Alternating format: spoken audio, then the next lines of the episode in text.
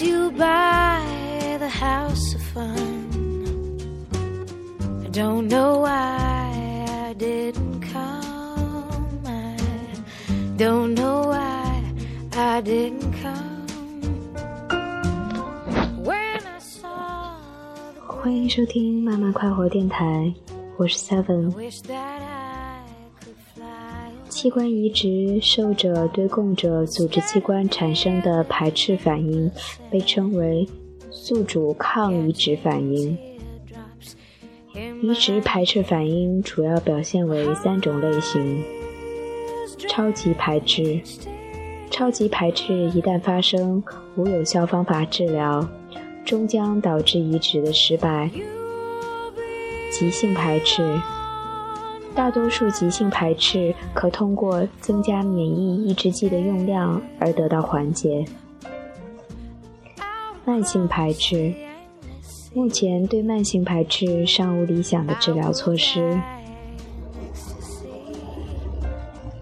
接触一个人，彼此走近，让他介入你的生活，把一切敏感的、脆弱的、强大的、勇敢的对方的一部分融进自己的生活，获得精神的改观，或者是比从前更完善，或者是更幸福。人与人的接触，本质上说就是一种互通有无，所有的关联都要相互、相互借鉴、摩擦、碰撞。很多人头破血流，依然无法剥离这种关系。你以为这是命运，其实是你还没看透自己，反要心猿意马。没有那么多的说不清的原因存在，事情和感情都是有缘由的。我们能力有限，阅历有限，常常词不达意，任何恍然大悟都来得慢半拍儿。你们所有的匹配、符合，让你一眼便识出对方。与人打交道的开始总是这么肤浅，因为你能看到的对方就只有那么多，就只能泛泛而谈。这是不是一场器官移植的实验？血淋淋的去想，相互索取和给予，拨开表象，看见不外露的纯粹。走得越深，越贴心，越重要。很多表象被推翻，你发现他们并不是那样，或者说，不只是那样。一种可缓可急的排斥反应。好好的使用免疫抑制剂，度过这段接近真相的分水岭。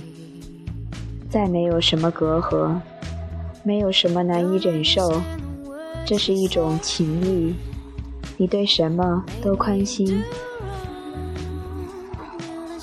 而慢慢慢慢走不下去的人，既不能激发激烈的排斥，又总是无法完美的融合，磕磕绊绊的阻隔着，那种关系轻描淡写，又不足以证实它的存在。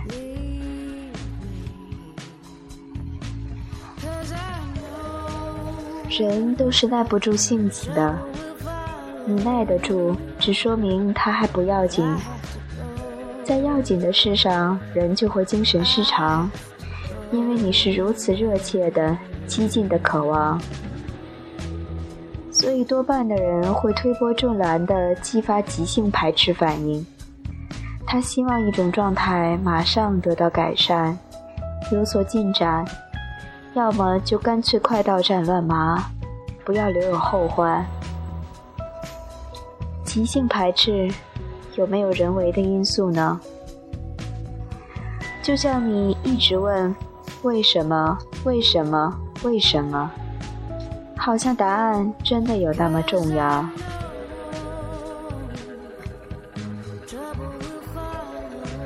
这是一场又一场器官移植的实验。你把你的眼睛放在我的肩头，我的肝脏在你的心左右，你的鼻子和我的肺一同呼吸，我的牙齿带你咀嚼神经的质地。错乱了的器官移植，会不会反倒沟通了同样一种感知呢？